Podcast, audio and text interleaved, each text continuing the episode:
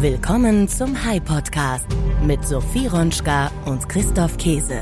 Hallo Sophie, guten Tag. Wie geht's dir? Hi Christoph, mir geht's gut und dir? Mir ist warm. Es ist, äh, es ist wirklich wahnsinnig warm. Es Jetzt ist fangen mit- wir schon wieder so an. Ja, nein, das wollen wir natürlich nicht. Aber es ist mitten im Sommer und trotzdem möchten wir heute über Studierende und das Studium sprechen. Ja genau, denn richtig Sommer mit Urlaub ist es nur für die Menschen, die einen Job haben und ihren wohlverdienten Urlaub nehmen können.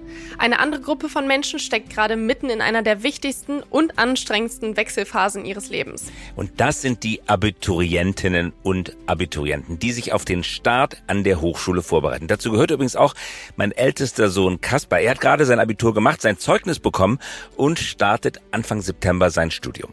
Das Studium geht heutzutage viel früher los als früher einmal. Semesterstart Mitte Oktober für den Winter und Mitte April für den Sommer. Das ist an vielen Unis zwar immer noch Praxis, an vielen anderen Hochschulen aber auch nicht. Die wollen keine Zeit verlieren und legen gleich Anfang September los. Mit den Einführungsveranstaltungen Ende August. Tempi passati, vorbei die Zeiten, als man sein Abitur im Mai machte, ich zum Beispiel, Mitte Oktober dann irgendwann an der Uni auftauchte und zwischendurch fast ein halbes Jahr lang frei hatte. Bei mir am Gymnasium gab es übrigens damals keine Zeugnisverleihung. Gab es für dich eine formelle Zeugnisverleihung? Ähm, am Gymnasium, ich glaube nein, nur im Studium.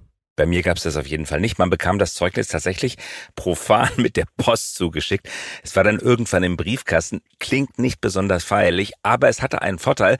Man musste auch an keiner Abi-Feier teilnehmen, auch wenn man das wollte. Man konnte gar nicht und konnte deswegen so mit der letzten Abi-Prüfung dann in den Urlaub aufbrechen und hatte fast ein halbes Jahr frei. Heute finden viele Zeugnisfeiern Anfang Juli statt. Das Studium startet Ende August und zwischendurch muss man für manche Studiengänge ein Pflichtpraktikum absolvieren, vier oder sechs Wochen lang. Da bleibt nicht viel Zeit für Urlaub. Und weil das so ist, widmen wir uns heute einem Universitätsthema. In Deutschland sind sage und schreibe rund, mich hat die Zahl überrascht, 2,9 Millionen Studentinnen und Studenten eingeschrieben. Das sind eine Menge Leute bei 83 Millionen Einwohnerinnen und Einwohnern. Die Zahl liegt in den vergangenen Jahren ziemlich stabil. Sie hatte durch Corona einen Dämpfer bekommen. Stabil ist sie vor allem deswegen, weil die Zahl der Studienanfängerinnen und Anfänger seit 2018 zurückgeht. Und das wiederum liegt daran, dass die Zahl der 17- bis 22-Jährigen abnimmt. Klar, das liegt am Geburtenrückgang. Also die Zahl der Menschen, die neu mit dem Studium beginnen, die ist seit 2018 rückläufig. Die Zahl derjenigen, die studieren, also inklusive der Anfängerinnen und Anfänger, ist ziemlich stabil. Das bedeutet, mit darin eingerechnet sind natürlich die Menschen, die schon an der Uni sind. Populär sind Abitur und Studium trotzdem noch. 48,4 Prozent der Deutschen haben ein Abitur. Im Jahr 2022 haben rund 385.000 Schülerinnen und Schüler in Deutschland die Hochschulreife, also das Abitur, oder die Fachhochschulreife erworben. Das ist rund ein Drittel des gesamten Jahrgangs. Zum Vergleich, vor 200 Jahren gab es in ganz Preußen insgesamt nur 590 Abiturienten. Abitur ist also zu einem Massenphänomen geworden. Die Gesellschaft ist zu einer Wissensgesellschaft herangereift. Wir greifen uns heute ein besonderes Thema zum Thema Hochschule heraus. Es geht um das Thema Unternehmensgründungen an Hochschulen. Also wie steht es um die Unternehmensausgründungen, Gründungen an den Universitäten? Wachsen da gerade gründungshungrige oder gründungsmüde Jahrgänge heran? Tut die Gesellschaft genug, um die unternehmerische Kraft in jungen Menschen an den Hochschulen zu entfesseln? Darum geht es in dieser Folge. Starten wir mal, oder? Ja, starten wir in die Folge. Der High Podcast mit Sophie Ronschka und Christoph Käse. Unser Gast heute ist Dirk Honold. Der Konold ist Professor für Innovationsfinanzierung und Betriebswirtschaftslehre an der Technischen Hochschule Nürnberg. Sein Herz schlägt für Unternehmertum und die Förderung von Gründungen an Universitäten. Seine wissenschaftlichen und praktischen Arbeiten handeln von genau diesem Thema. Seine Schwerpunktgebiete sind Finanzierung von Innovation und Wachstum, insbesondere mit ökonomischer Analyse der Vertragsgestaltung zur Bereitstellung von Risikokapital. Eigenkapitalfinanzierung, also Bewertung, Werttreiber und Exit und Investor Relations und Kapitalmärkte. Wie wird aus Wert ein Preis? Dirk Honold gehört zu den anerkanntesten Fachleuten auf diesem Gebiet. Seine Stimme wird gehört. Und die Technische Hochschule Nürnberg hat auf dem Gebiet der Gründungsberatung und Förderung viel Terrain gewonnen. Ihre Erfahrungen finden weit über Bayern hinaus Gehör. Er ist Kuratoriumsmitglied beim Bundesverband Deutsche Startups, mischt also mit im wichtigsten und einflussreichsten Startup-Verband und steht Christian Miele zur Seite.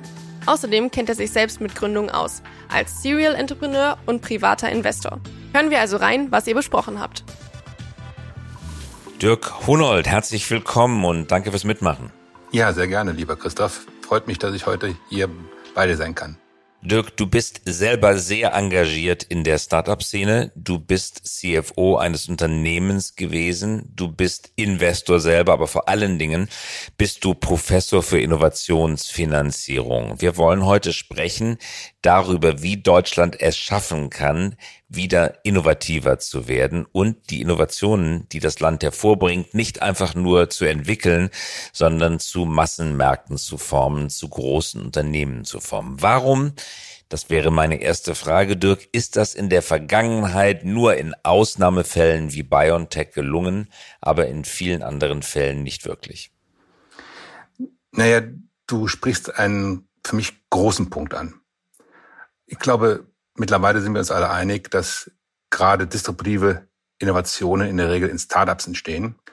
Und so stellt sich dann die Frage, entweder dass Startups in der Lage sind, ihre Innovation selber, wie von dir adressiert, in Massenmärkte hineinbringen können oder Partner finden, mit denen sie es machen.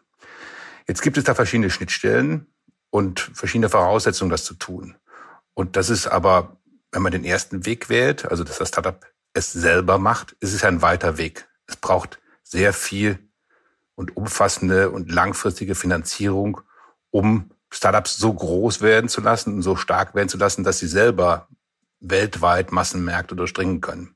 Das haben immer einige sogar vor und vielleicht gelingt es auch einigen. Es ist aber gerade im Deep Tech-Bereich sehr schwer. Und hm. wenn das nicht geht, ist ja nur der zweite Weg offen. Und das heißt, mit Corporate zusammenzuarbeiten. Und da vielleicht nur ein Beispiel. Bisher gibt es erst zwei Übernahmen von deutschen Corporates von Startups oberhalb einer Milliarde. Das ist Flaschenpost von Oetker und Signavio von SAP. Und das zeigt schon, dass bisher hier noch viel, viel mehr möglich ist in der Zusammenarbeit zwischen Corporates und Startups. Das ist auf einem guten Weg, aber noch sehr weit ausbaufähig. Woran liegt das, Dirk? Warum bekommen andere Länder, USA, vielleicht auch China, das besser hin? Naja, also erstmal der erste Weg ist sicherlich in der USA in mehreren Punkten viel besser für Startups möglich umzusetzen. Siehe Tesla als bestes Beispiel. Und Tesla kann man deswegen gut heranführen, weil daraus Muster erkennbar wären, die es in Deutschland eher seltener gibt. Nämlich sehr hohe Finanzierungsvolumina auch in frühen Phasen bei Startups durch VCs, auch in späteren Runden natürlich, wenn es in den dreistelligen Millionenbereich geht. Da gibt es auch signifikante Unterschiede, die das viel, viel schwieriger in Deutschland machen. Und dann der zweite Punkt natürlich, dass die Finanzierungsmöglichkeit über Kapitalmärkte in Deutschland viel, viel schwieriger ist. Also Tesla hat sich ja sehr, sehr umfassend mit Milliardenbeträgen über Kapitalmärkte finanziert. Was aber nur möglich ist, dass dort auch eine Anerkennung der künftigen Leistung von Tesla im Sinne von Bewertung erfolgt ist. Also man preist viel, viel höhere und auch längerfristige Zukunftspotenziale ein, kommt zu höheren Bewertungen und damit ist Tesla auch in der Lage gewesen, viel, viel höhere Finanzierungen am Kapitalmarkt zu realisieren. Das wäre so nicht vorstellbar in Deutschland. Und was du beschreibst, Dirk, ist natürlich ein komplexer Prozess. Du hattest es angesprochen. Es muss viel zusammenkommen. Es müssen die Gründer da sein. Es muss das öffentliche Publikum in Form von Aktienmärkten interessiert sein. Es muss das professionell organisierte Kapital bereit und willens sein, in die Zukunft zu schauen, entsprechend abgezinst in zukünftige Entwicklungen hinein zu investieren. Das Ökosystem, von dem man so viel spricht, muss also funktionieren. Was fehlt in Deutschland noch, um das zu erreichen, um diesen Durchbruch hinzubekommen? Naja, also wir sprechen ja gerade schon implizit von dem mir sogenannten Pull-Effekt. Also Pull-Effekt heißt, wie kommt man am Ende in die Massenmärkte, wird man groß und wie gibt's dann auch einen Exit für die VCs und nicht von vorne nur, wie kommt man, startet man, fängt man an. Und was man tun muss, ist, wir müssen ganz klar die Kraft der Kapitalmärkte verbessern.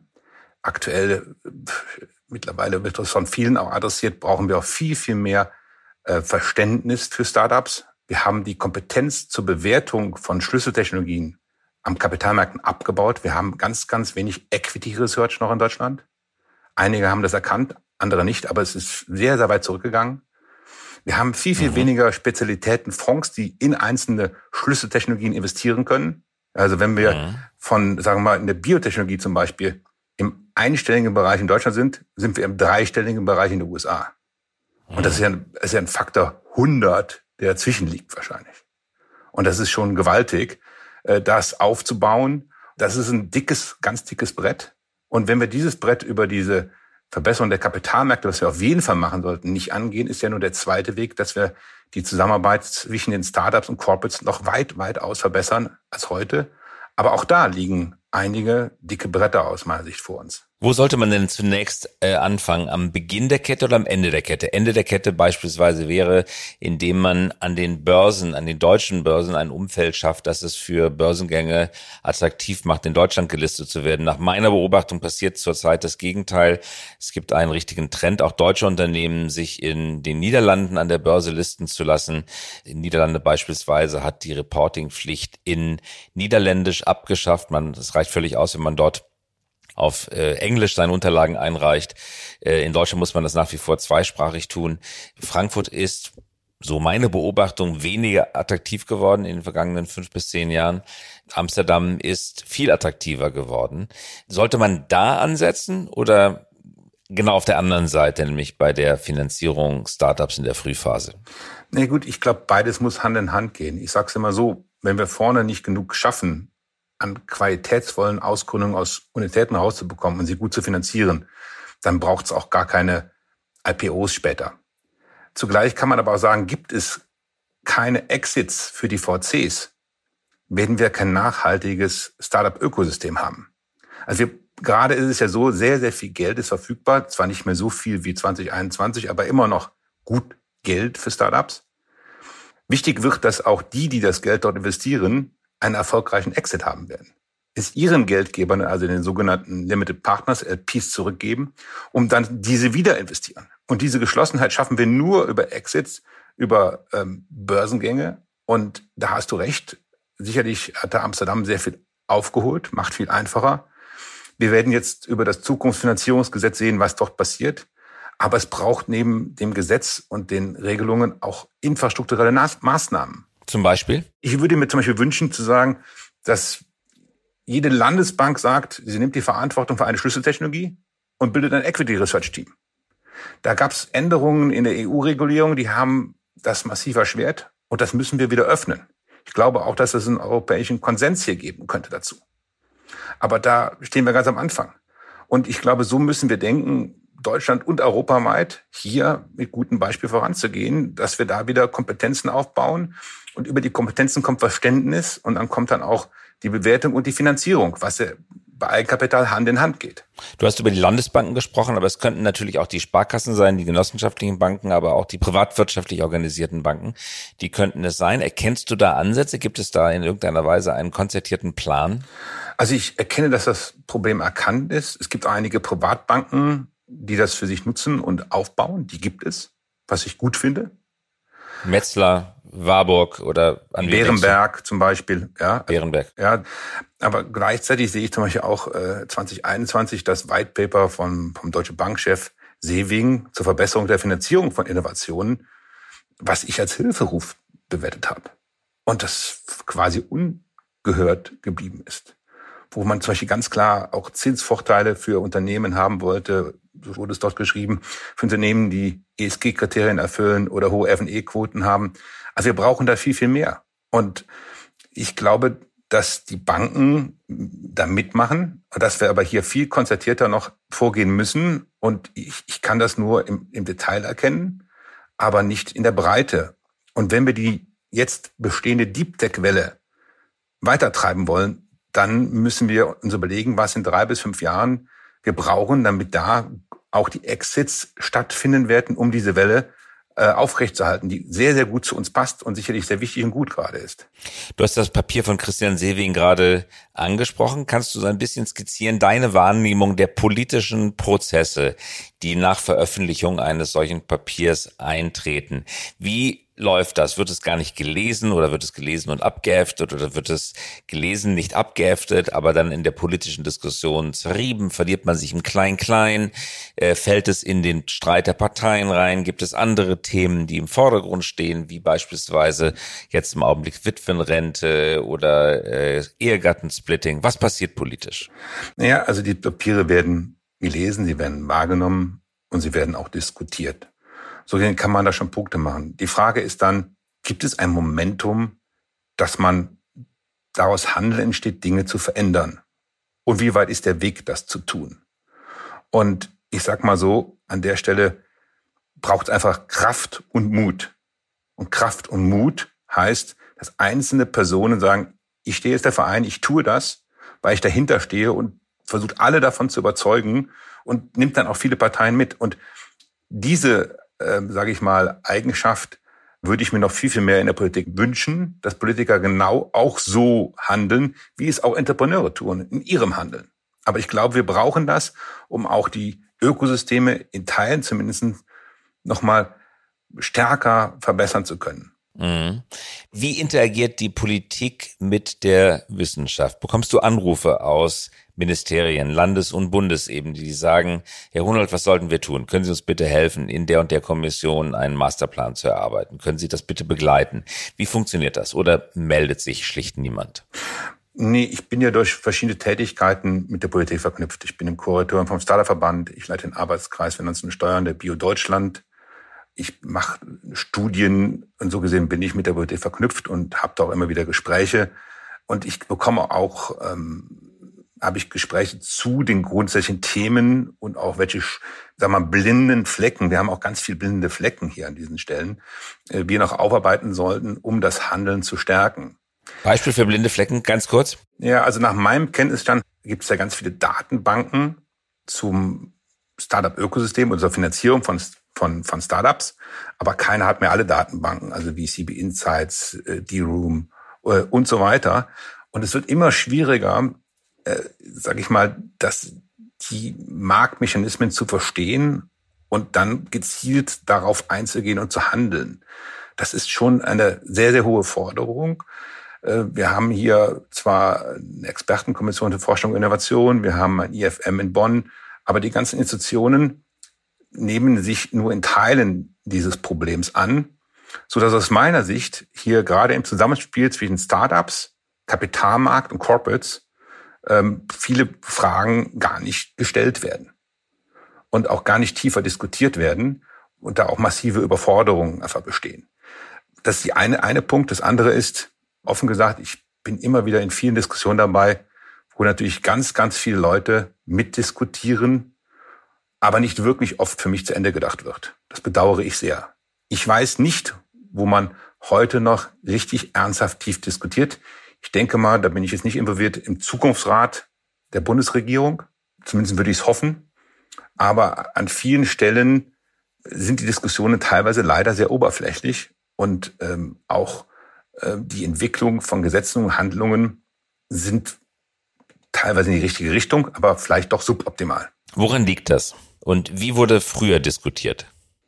Naja, also es liegt daran natürlich, dass wir heute alle viel, viel mehr damit zu tun haben, in der Öffentlichkeit zu stehen, in sozialen Medien präsent zu sein und irgendwie, sag ich mal, auch zu glänzen.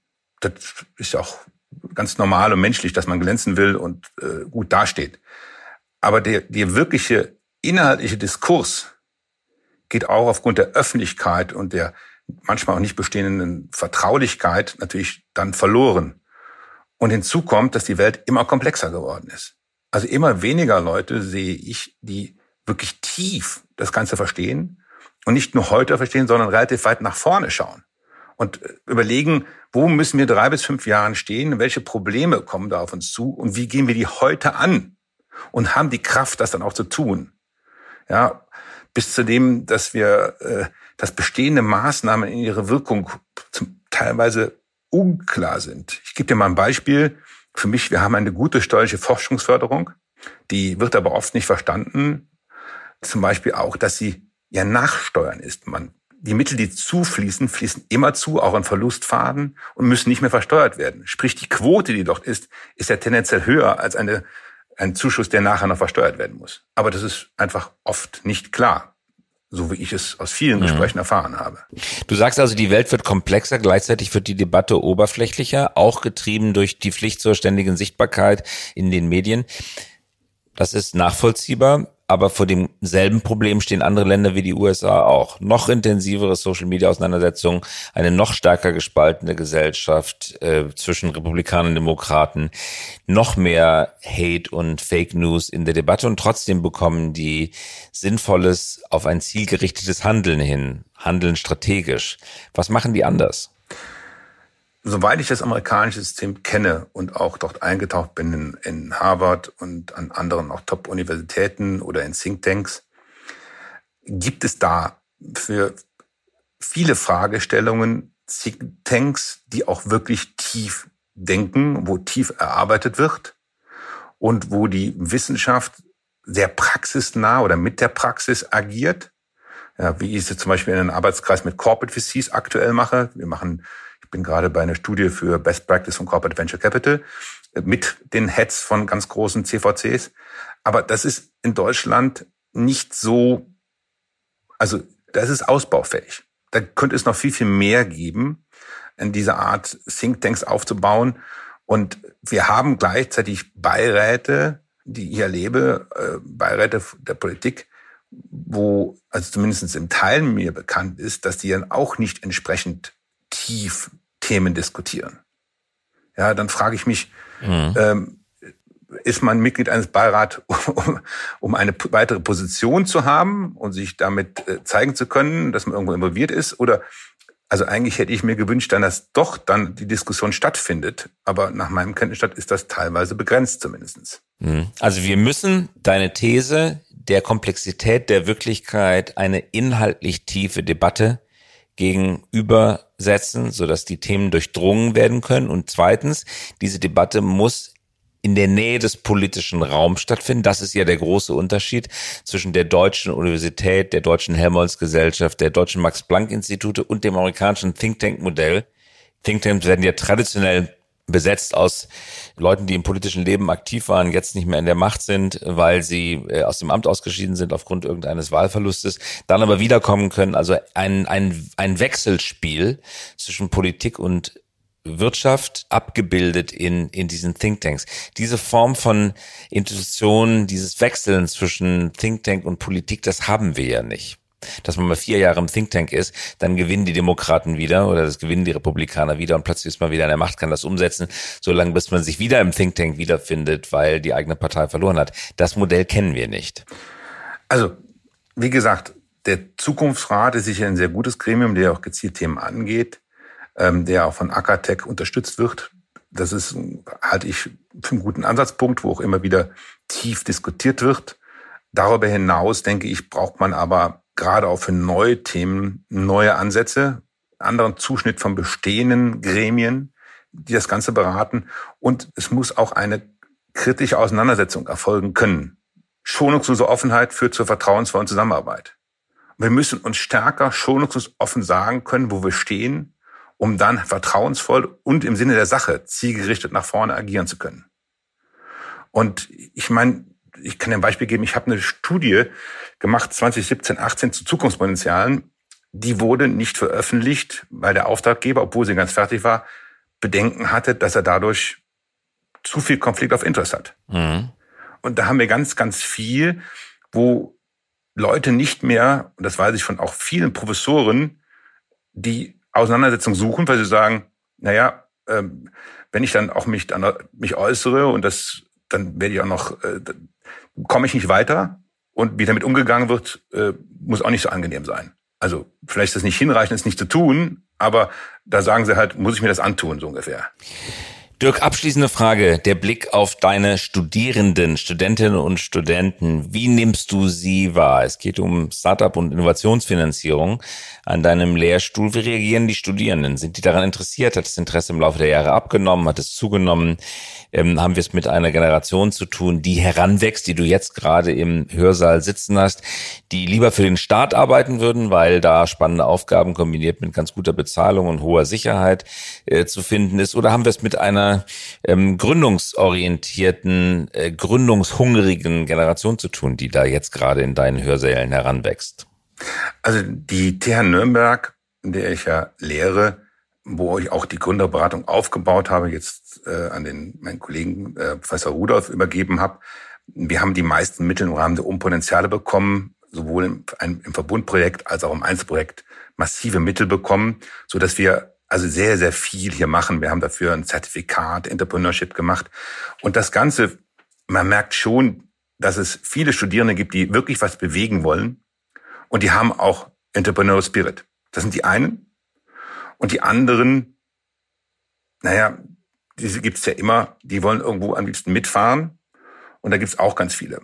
Ich habe aber das Gefühl, dass wir nach einer Welle der Zurückhaltung aktuell doch sehr, sehr viel Spirit haben und auch sehr starke Studierende aktuell ich erleben darf, die sehr viel bewegen wollen. Und das macht mich sehr glücklich und die kann man stärken und mitnehmen. Und ich glaube, da dürfen wir uns darauf freuen, wenn die jetzt in den nächsten fünf bis äh, fünf Jahren dann in den Arbeitsmarkt vorkommen.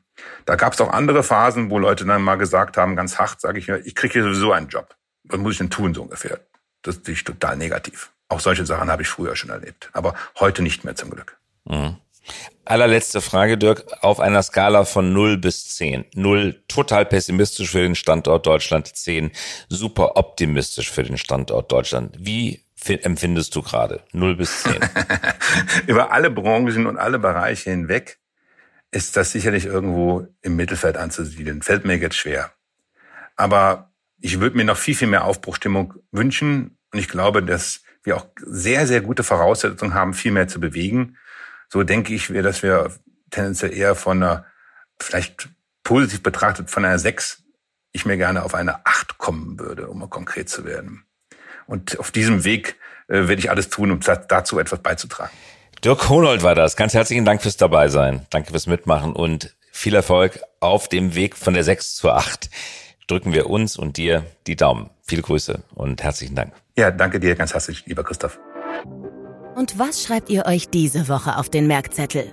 Disruptive Innovationen entstehen in der Regel in Startups. Einige dieser Startups sind in der Lage, ihre Innovation selber in den Massenmarkt hineinzubringen oder Partner zu finden, mit denen sie es machen können.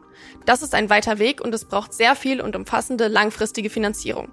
Ein weiterer Weg, den es gibt, wäre mit Corporates zusammenzuarbeiten. Und da gibt es bisher nur wenige Fälle, was zeigt, dass hier noch viel, viel mehr möglich ist in der Zusammenarbeit zwischen Corporates und Startups. Hier können wir uns ein Beispiel an den USA nehmen. Was wir uns merken können ist, wir brauchen viel, viel mehr Verständnis für Startups. Wir haben die Kompetenz zur Bewertung von Schlüsseltechnologien am Kapitalmarkt abgebaut und nur noch ganz wenig Equity Research in Deutschland. Wir haben viel weniger Spezialitäten, Fonds, die in einzelne Schlüsseltechnologien investieren können. Beispielsweise in der Biotechnologie wären wir im einstelligen Bereich in Deutschland, während wir im dreistelligen Bereich in den USA sind. Was also kann getan werden? Interessant finde ich persönlich den Vorschlag von Dirk Honold, dass jede Landesbank eine Art Patenschaft übernehmen könnte. Sie könnte die Verantwortung für eine Schlüsseltechnologie übernehmen und dort Equity Research betreiben, also auf eigene Kost Analysten einstellen, die diesen Markt beleuchten, denn ohne vernünftigen Equity Research finden sich eben auch keine Investoren. Die Idee, das über die staatlich betriebenen und besessenen Landesbanken zu machen, die halte ich persönlich für eine ziemlich gute Idee. Allerdings muss die EU-Regulierung dafür anders interpretiert oder vielleicht sogar angepasst werden, weil es natürlich nicht den Charakter einer Beihilfe haben darf, was dort passieren kann. Außerdem, Dirk Honold schlägt vor, dass es einen europäischen Konsens geben sollte, viel mehr Konsens als heute.